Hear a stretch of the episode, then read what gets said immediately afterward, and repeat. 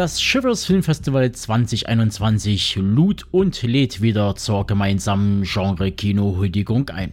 Die ersten beiden Festivaltage sind bereits Geschichte und doch bis morgen, den 31.10., kann man das Event im Konstanzer Zebra Kino bei und mit den Zebren genießen. So wie ich es verstanden habe, wurde aufgrund der Corona-Lage das Festival in zwei Teile gesplittet. Den ersten Teil konnte man im April als Online-Variante erleben, den zweiten Teil jetzt im Oktober rund um Halloween. Zehn Filme standen auf dem Schocktoberplan, eine kleine Auswahl, drei Filme, durften wir auch schauen. Zu nennen wäre da An Ideal Host, Code Nagasaki und Wolf of Snow Hollow.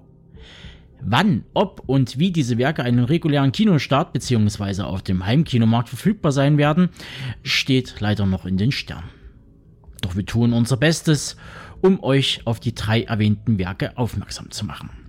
Den Anfang macht Max Besprechung zum Doku-Spielfilm Video Art Collage Dingsbums Gedöns Code Nagasaki, der eine Journey der ganz besonderen Art ins Auge fasst.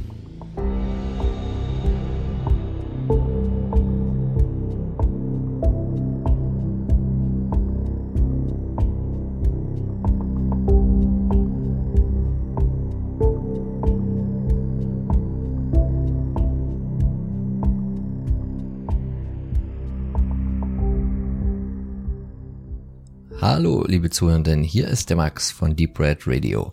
Ich habe gerade im Zuge des diesjährigen Shivers Filmfestival den Film Codename Nagasaki gesichtet und will euch jetzt ein wenig darüber berichten. Es handelt sich bei der Produktion aus Norwegen um einen Dokumentarfilm mit der Länge von 70 Minuten. Sowas finde ich ja eigentlich immer relativ spannend, das gerade im Genrebereich ja oftmals weniger mehr ist und in der Kürze die Würze liegt. Und gerade auch in so einer Produktion, wie es hier der Fall ist, die äh, aus dem, naja, sagen wir mal, semi-professionellen Bereich kommt, dass man gut einschätzen kann, hier nicht zu viel zu wollen, vor allen Dingen was die Lauflänge betrifft und was man in den Film reinpackt. Aber worum geht es? Wir haben zwei gute Freunde, der Frederick Hanna und Marius Lunde. Diese beiden haben diesen Film äh, drehbuchmäßig verantwortet und dabei ist es jetzt schwer dazu sagen drehbuchmäßig, denn es ist ja wie gesagt eine Doku, die darum geht, dass Marius Lunde seine Mutter sucht. Er ist nämlich nur zur Hälfte norwegischer Abstammung, sondern, und jetzt kommt auch schon ein bisschen der Titel mit ins Spiel, zur anderen Hälfte japanisch. Und zwar geht es in dem Film darum, seine Mutter zu finden, die irgendwann mal, als er noch ein relativ kleiner Junge war, das Weite gesucht hat und dann ähm, einfach fort war, sich da entsprechend nie erklärt hat und ähm, umso älter der Marius wurde, umso größer wurde auch in ihm der Drang, seine Mutter dann doch mal ausfindig zu machen. Und diese Suche quasi verarbeiten die beiden in einem Film. Und sein Kollege, sein Freund Frederik Hanna, filmt ihn dabei, wie er quasi die Anstrengung begeht, seine Mama erstmal überhaupt ausfindig zu machen, zu kontaktieren und vielleicht sogar zu treffen. Und das ist jetzt nicht irgendwie so, dass wir einfach nur quasi sehen, sehen, wie einer eine Suche anstellt, sondern die beiden zeigen gleichzeitig, dass sie große Filmfans sind und ähm, hübschen das so ein bisschen auf mit, mit, mit, mit Spielfilmszenen, mit Clips, die, die den, den Seelenzustand und oder den Suchzustand des Marius quasi widerspiegeln. Das Ganze wirkt aus, hätte es auch aus den 90er Jahren sein können, aber ich meine irgendwann mal die Zahl 2017 gelesen zu haben. Aber es ist halt alles in 4 zu 3 gehalten, was sie da mit der Kamera einfangen.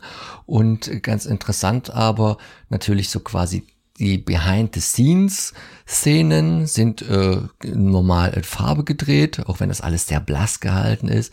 Und diese, sagen wir mal, Spielfilm-Szenen sind in Schwarz-Weiß gehalten. Und der Film ist dann in so ein paar Kapitel unterteilt, weil das äh, dann so einen Episodencharakter auch enthalten soll. Und er bringt halt auch abgesehen von den, von den kurzen Einspielern, von diesen Spielfilmsequenzen, wo übrigens immer der Marius die einzige Rolle mehr oder weniger auch spielt, bringt er auch noch ganz viele andere Spielereien mit rein. Später wird es dann ein, ein Gespräch geben, wo nur ein Tonband mitlief, ohne aber dass die Kamera mitlief. Dort ist dann halt auch eine Stimme verfremdet und das wurde dann in Form eines Comics festgehalten. Oder es werden immer mal andere Animationen eingeblendet. Also man, man äh, hier eine sehr ähm, auflockernde Art, um das näher zu bringen. Und äh, jetzt wäre es halt noch, noch spannend zu erzählen, was diese kleinen filmischen Einspieler so sind. Und da hat er auch eine ganz klare Linie. Also da gibt es zu einem immer mal so äh, diesen Samurai-Pfad, wo er quasi mit seinem japanischen Blute, in Anführungszeichen, sich in Form eines Samurais auf eine, auf eine Reise macht, wo er nicht weiß, was auf ihn zukommt. Aber sein innerer Drang treibt ihn dazu. Gleichzeitig hat er aber ähm, auch natürlich irgendwie Ängste. Was passiert, wenn ich an mein Ziel komme, wenn ich meine Mutter finde? Und diese wiederum werden mit verschiedenen, mit einem Horror-Thematik, mit Horrorclips ähm, aufgefangen, die jetzt vielleicht auch nicht unbedingt zufällig an zum Beispiel The Ring erinnern. Wiederum wird im Laufe der Suche ein Detektiv in Japan dann eingeschalten. Gleichzeitig sieht man dann ihn wieder ihn im im Film Noir-Setting, wie er mit äh, Trenchcoat und Sonnenbrille und Zigarette ähm, selber sich zum Suchenden macht. Und äh, so wird das Ganze ein bisschen anschaulicher gehalten, als wenn sie sich jetzt einfach äh, Interviews gedreht hätten und mit der Kamera durch die Gegend gelaufen wären. Das Ganze ist natürlich jetzt kein, kein super emotionales Ding, was äh, einerseits an der Inszenierung liegen kann, andererseits halt auch an den Personen selber. nicht jeder geht mit so einer äh, Situation ja gleichmäßig emotional in die Tiefe. Also es ist jetzt kein Film, der mich übermäßig gepackt hat, der jetzt wegen dieser, dieser Familiengeschichte mir übermäßig doll ans Herz geht. Ich werde ja auch nicht spoilern, wie es, wie, wie es ausgeht oder wie, wie es nicht ausgeht. Äh, sondern der Film ist vor allen Dingen interessant durch die Art und Weise, wie er gemacht wurde und weniger durch seine Handlung letztendlich. Ich weiß nicht, ob so ein Projekt jemals irgendwo in einem sinnvollen Rahmen veröffentlicht wird. Es wäre den beiden jungen Filmemachern auf jeden Fall zu wünschen. Es ist ja nun immer schwierig, so ein 70 Minuten irgendwie auf DVD oder Blu-ray rauszubringen. Dafür ist er fast zu kurz. Aber äh, vielleicht kommt er dann zu größeren Ehren noch auf irgendeinem Streaming-Dienst. Auf jeden Fall ein guter Beitrag für ein Festival wie das Shivers dieses Jahr unbedingt äh, zu empfehlen, wenn ihr die Möglichkeit habt. Codename Nagasaki.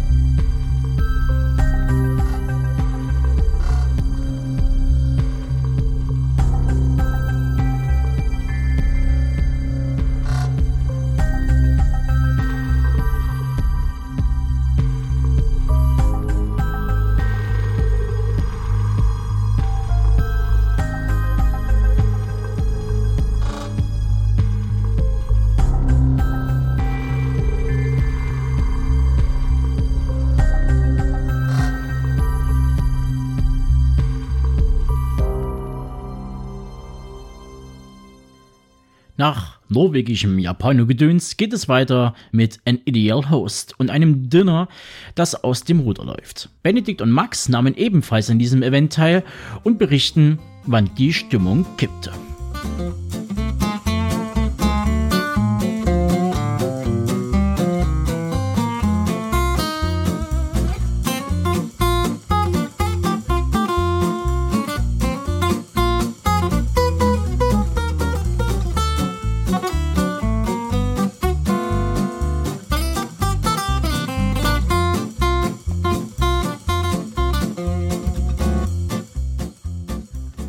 Schiffers Filmfestival. Wir, der Benedikt und ich, haben gerade ein Ideal Host geguckt. Eine ganz kurze und knackige Genreproduktion, also zumindest erstmal knackig bezogen auf die Lauflänge, nämlich 85 Minuten mit Abspann. Viel länger wollen wir es eigentlich meistens auch gar nicht haben in diesem Metier. Wir würden kurz was sagen zu dem Film und dann ähm, sollte jeder ausschalten, der sich noch nicht spoilern lassen will, weil so richtig drüber reden kann man eigentlich nur, wenn man ein bisschen tiefer reingeht, dann ist aber natürlich auch der, der Gag schon ein bisschen weg oder das, das, das Unerwartete, ne? weil oberflächlich gesehen befinden wir uns in Australien, es ist eine australische Produktion und ein Pärchen ist irgendwie nach langer Abwesenheit in ihren Heimatort zurückgekehrt. Ich muss auch gestehen, so ohne Untertitel fiel es mir auch ein wenig schwer, da allem ganz schnellen Gesprächen zu folgen, aber das war, glaube ich, auch am Ende gar nicht so wichtig. Und die planen halt quasi so eine Einzugsfeier, Reunion mit so alten Freunden, haben da ein paar eingeladen, wohnen da irgendwie im Outback in einem irgendwie gar nicht so reinpassenden, sehr sterilen Haus, machen jetzt irgendwie in Kühe, wie man es halt so in Australien macht. Und sie ist ganz doll dabei, die, die, den Abend zu planen, ganz viele verschiedene Einrichtungsstile, bis sie sich dann mal geeinigt haben. Man sieht auch, dass sie und ihr Freund ähm, das alles sehr gut durchstudieren, selbst den vermeintlichen plötzlichen Heiratsantrag, der ihr er ihr bei dieser Dinnerparty machen soll, üben sie vorher ein und wie gucke ich und wie mache ich das dann, dass das jetzt nicht so aufgesetzt wirkt. Und naja, der Film heißt ja ein Ideal Host, aber erstmal ist es so, dass es ein ungebetener Gast kommt, denn es kündigt sich jetzt auch irgendwie eine alte Freundin, Bekannte an, die eigentlich gar nicht so gut befreundet ist. Und Daisy. Daisy, die bringt dann wiederum ein anderer Typ, der eingeladen war, mit. Und da hat eigentlich keiner so richtig drauf Bock. Und naja, der Abend verläuft halt ganz anders als geplant. So, jetzt muss man, glaube ich, aufhören, wenn man nicht spoilern will. Und das steht auch bei allen Filmankündigungen da.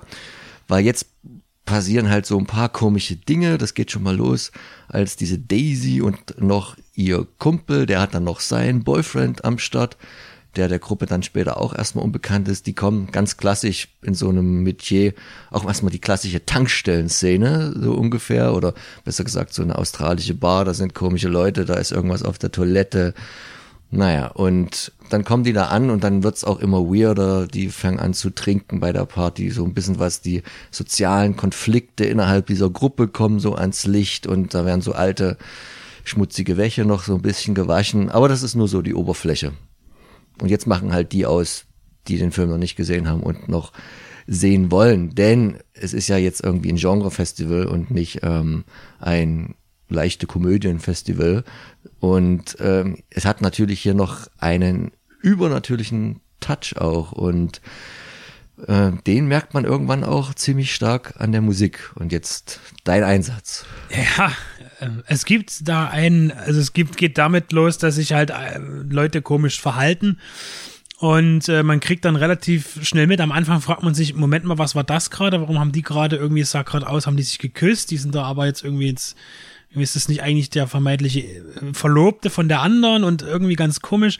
Aber es geht hier nicht um Betrügereien und wer wen äh, hintergeht, sondern hier wird äh, Mund-zu-Mund-Propaganda äh, ein ja, mutmaßlich ein Alien weitergegeben, ein, ein herumtentakelndes ähm, Alien, also das sich äh, menschliche Körper als Wirte sucht und somit versucht man eben hier die gesamte anwesende Menschheit in diesem, an diesem, an dieser Dinnerparty, äh, versucht man ja ähm, zu umzudrehen, quasi äh, der Alienrasse eigen zu machen. Und das Thema ist natürlich ein alter Hut. Wir haben äh, die Body Snatcher gibt's ja schon in verschiedensten Varianten, verschiedenste Romane. Ich denke, die bekanntesten sind da immer noch äh, Puppet Masters oder ähm, äh, natürlich, äh, na, jetzt fällt mir Jack John, Finney auch. Ja, äh, Siegel, ne? Mein, und genau. die Remakes. Äh, aber ganz klar fand ich, das fällt auch natürlich äh, auf, ist, es gibt da so eine Carpenter, äh, wie so oft, also gerne lassen sich ja junge Filmemacher, ist ein, ein Erstling, ein, ein Debütfilm, Langfilm als, Regie, als Regiewerk äh, ist man ja auch gerne, gerade wenn man genreaffin ist, äh, ist man ja auch gerne bereit, ja, Reminiszenzen darzulegen, also zu zeigen, was, wo kommt man kulturell her, was hat einen bewegt, was hat einen eigentlich da in die Richtung gebracht. Und das äh, behaupte ich jetzt hier ist auch äh, bei Robert Woods in dem Fall auch John Carpenter gewesen. Denn in der Vertonung äh, des Scores taucht immer wieder mal ein, diese sehr typischen Laute auf, die wir dann schon von Ennio Morricone aus äh, Carpenters The Thing kennen. Und das kommt immer wieder mal, wird das eingespielt und es ist einfach, es ist schon relativ deutlich, äh, wo hier die Wurzeln liegen, die kulturellen, also die selbst angeeigneten kulturellen Wurzeln des Regisseurs. Ja, also das äh, kann man ganz klar als Basis nehmen. Es ist eine, ein günstig produzierter Film. Ich finde, dass die Schauspieler durchmischt sind. Manche spielen sehr drüber, manche sind, machen die Sache sehr gut. Das ist okay. Das passt, finde ich. Und wo, wo man jetzt hier Abstriche machen muss, ist im technischen Bereich. Ich muss aber sagen, dass die wenigen Sequenzen, die hier mit äh, Special Effects äh, aus CGI bestehen, kann man einer Produktion der Größenordnung sehr wohl verzeihen. Also das ist jetzt nicht schlimm. Die tentakelnden Wesen die auch immer nur relativ kurz zu sehen sind und auch nicht besonders ja äh, detailliert äh, zu sehen sind, äh, finde ich, ist in Ordnung. Ähm, ich finde, was, äh, wo man vielleicht ein bisschen hätte mehr machen können, ist die Ausleuchtung. Ich finde, äh, die, die Tagszenen sind irgendwie ein bisschen zu blendend und die Nachtszenen sind nicht wirklich gut ausgeleuchtet. Der Film spielt auch viel nachts. Also es geht eigentlich wirklich über eine Nacht, also vom Abend in die Nacht, in den Morgen hinein, die Handlung. Aber auch das ist bei einem Debütfilm, der nicht zu viel kosten darf, immer noch verzeihlicher, als wenn ich jetzt einen, einen Medium-Budget-Film habe, äh, der das sich möglich machen kann. Ja, 200.000 äh, australische Dollar, was auch immer da jetzt die Umrechnung ist. Ähm, Faculty hätte man vorhin noch nennen können, auch eine relativ neue Aufarbeitung des Stoffes. Was man auch noch sagen kann, dadurch, dass wir jetzt ja irgendwie alles verraten, ist, dass der Film hat ja sehr, einen sehr, am Anfang einen sehr cleanen, sauberen, weißen, sterilen Look, auch dieses Zuhause. Und ähm, ja, das wird aber am Ende alles so ein bisschen beschmutzt, weil da geht dann jetzt schon ganz ordentlich noch zur Sache. Das, das nimmt man gar nicht an. Das ist auch so die Frage, muss es jetzt sein? Daher holt er dann noch ganz schön die, die Splatterkeule raus und ähm, es ist aber jetzt natürlich auch, hört ihr vielleicht schon raus, nichts ganz Bierernstes. Ne? Also da ist ein Effekt, ein guter Effekt, die sind auch alle handgemacht, aber man würde sie jetzt nicht mit der Realität verwechseln und ähm, mit einem schlechten Gefühl deswegen aus dem, aus dem Kino gehen, so ist es, glaube ich, auch nicht.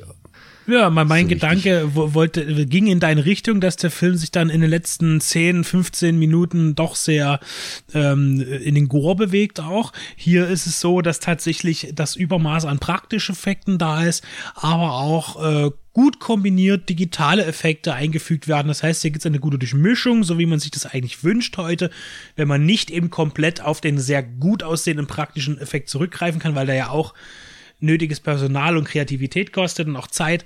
Äh, hier ist das gut kombiniert, finde ich. Achso, ich wollte genau sagen, dass der Film ja wirklich am Anfang, dort die erste halbe Stunde sehr dialoglastig ist. Das heißt, äh, was ja auch notwendig ist, um diese ganzen alten Sachen damit reinzubringen, die Konflikte von den Charakteren. Äh, und dennoch finde ich, wirken die Figuren doch alles sehr stereotypisch. Das heißt, man, man lernt jetzt auch niemanden so gut kennen, dass man ihn sehr sympathisch findet oder ihn äh, als, ja, äh, sich hineinversetzen möchte oder kann in die Figuren. Man ist halt wirklich nur der Zuschauer. Äh, das ist auch in Ordnung. So wie gesagt, der Film ist halt eine, eine Horrorkomödie und dafür ist er jetzt auch letztlich ähm, Australien und eher noch eigentlich Neuseeland ja schon irgendwie in einer gewissen Tradition. Der Film ist, finde ich, ich sage immer so, wenn man bestimmte australische Filme guckt, also ich denke da jetzt auch ganz klar an, an die guten Genrebekanntheiten aller mit, mit, mit, mit äh, Wildschweinen. Äh, Razorback, Kampfkoloss der Hölle und Boar. Ja, den genau. Du, den neueren, den du da meinst. Richtig, aber es geht dann auch um Harlequin zum Beispiel. Also jetzt, ich nenne jetzt einfach mal ein paar Genrefilme aus Australien, die mich doch sehr beeindruckt haben. Ich möchte selbst äh, Crocodile Dundee mit reinnehmen, weil er eigentlich eine amerikanische auch Co-Produktion ist, aber doch von Australiern äh, inszeniert ist finde ich, hat immer so einen besonderen Touch.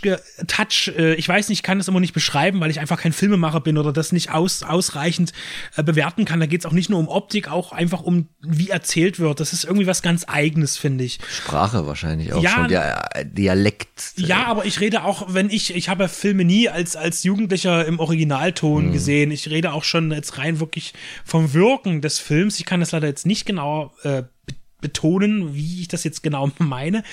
Aber vielleicht ist verstanden, was ich meine, wenn Leute sich mal damit auseinandergesetzt haben. Und ich finde, der Film wirkt aber relativ, er könnte überall herkommen. Also er hat jetzt nicht so einen besonderen Look. Er ist einfach ein, ein, ein kleiner Erstlingsfilm der denke ich da auch gar nicht so viel äh, sich Freiheiten nehmen konnte, sondern einfach in eine sehr, sehr straighte, praktische äh, Produktion eben äh, sein musste. Also ich muss sagen, als, als Erstlingswerk ist es eine gelungene Arbeit. Äh, es wird jetzt nicht der große Meilenstein des Genres. Er, er nimmt halt viele Versatzstücke, die schon da sind, äh, tut sie neu zusammenwürfeln und interpretiert äh, bereits da gewesen ist. Es ist halt sicherlich eine Verbeugung vor ähm, Filmemachern oder Filmschaffenden, die vorher sich mit dem Thema befasst haben. Ja, also äh, nichts, was wehtut, äh, was aber jetzt auch keine verschwendete Zeit gewesen ist. Genau.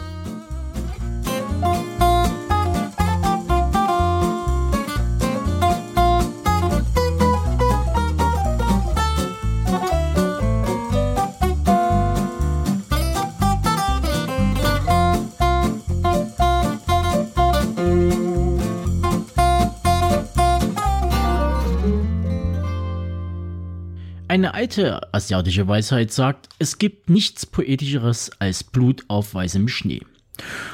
Und so nahm ich mir die Horrorkomödie The Wolf of Snow Hollow von Jim Cummings vor. Wie ich den 83 Minuten fand und ob der Humor Blutpegel gehalten wurde, das erfahrt ihr gleich. Denn zuvor möchte ich mich noch verabschieden. Ich bin der Tobe und wir waren und sind die Radionauten von Deep Red Radio. Wir bieten euch einen Filmpodcast für die Liebhaber und Liebhaberinnen des Genre- und Independent-Kinos. Bei uns findet ihr über 1300 Film- und Serienbesprechungen quer durch alle Genres. Und zu guter Letzt möchte ich mich noch bei Stefan Schimmig und der Zebra Crew des Shivers Filmfestival bedanken. Und allen Beteiligten ein gesundes Restjahr und ein erfolgreiches 2022 wünschen. Und nun geht's aber wirklich los. Kuschelt euch ein, nehmt einen heißen Kakao in die Hand und äh, lauscht dem Wolf of Snow Hollow.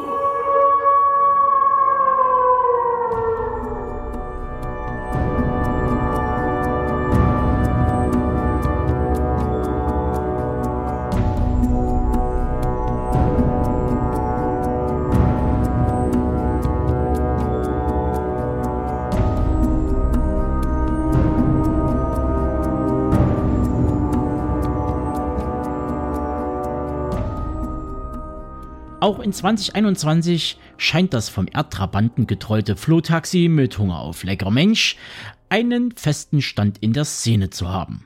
Filme wie Werewolf Within, Bloodthirsty, Viking Ulven oder das im Dezember startende Drama Wolf aus der Feder von Natalie Bankieri. Und nun gesellt sich noch The Wolf of Snow Hollow hinzu. Wenngleich dieser schon seine Premiere in 2020 feierte. Aber dank Corona erst jetzt so richtig in Fahrt kommt. Gedreht und geschrieben wurde der Winterhorror von Jim Cummings. Thunder Road, Halloween Kills oder der Chaos Cop. Selbiger übernahm auch die Hauptrolle.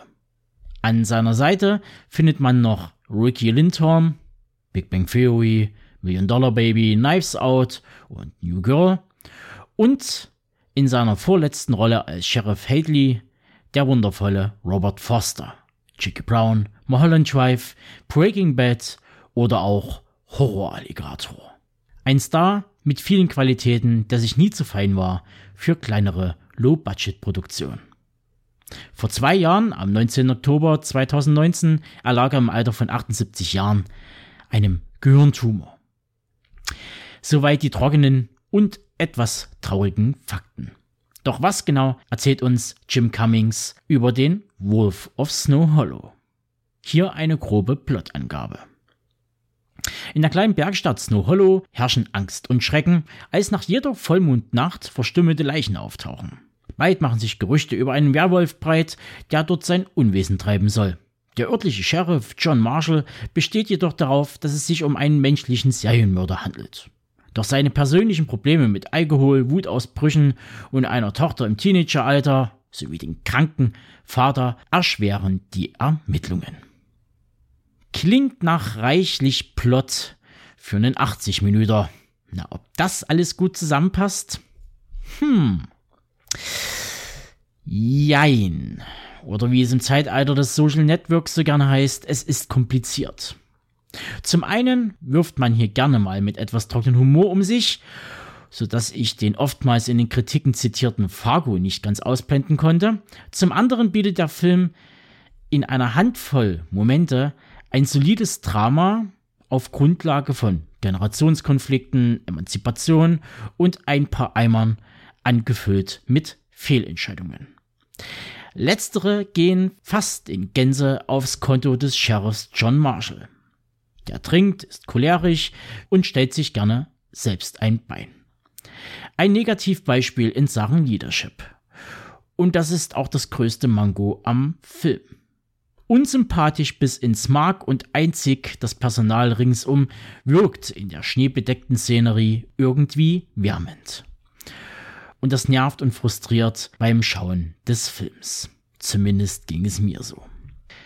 Ja, und jetzt hätte ich beinahe den Horror aus den Augen verloren. Ja, den gibt es. Wenn auch in reduzierter Form. Es gibt vereinzelte Gore-Effekte, nichts Ausgefallenes, aber angemessen für einen Film im 2 Millionen Dollar Budget. Auch der Lykanthrop macht eine gute Figur und erinnert stark an den britischen Isegrim aus dem Hause Barker. Die Ermittlungen sind anschaulich inszeniert und die Spannungskurve wird gut gehalten. Und mehr will ich jetzt auch eigentlich gar nicht darüber sagen, sonst beleuchte ich aus Versehen die schmutzigen Winkel der Spoiler-Zone. Und äh, das will hier wirklich niemand. Das Fazit.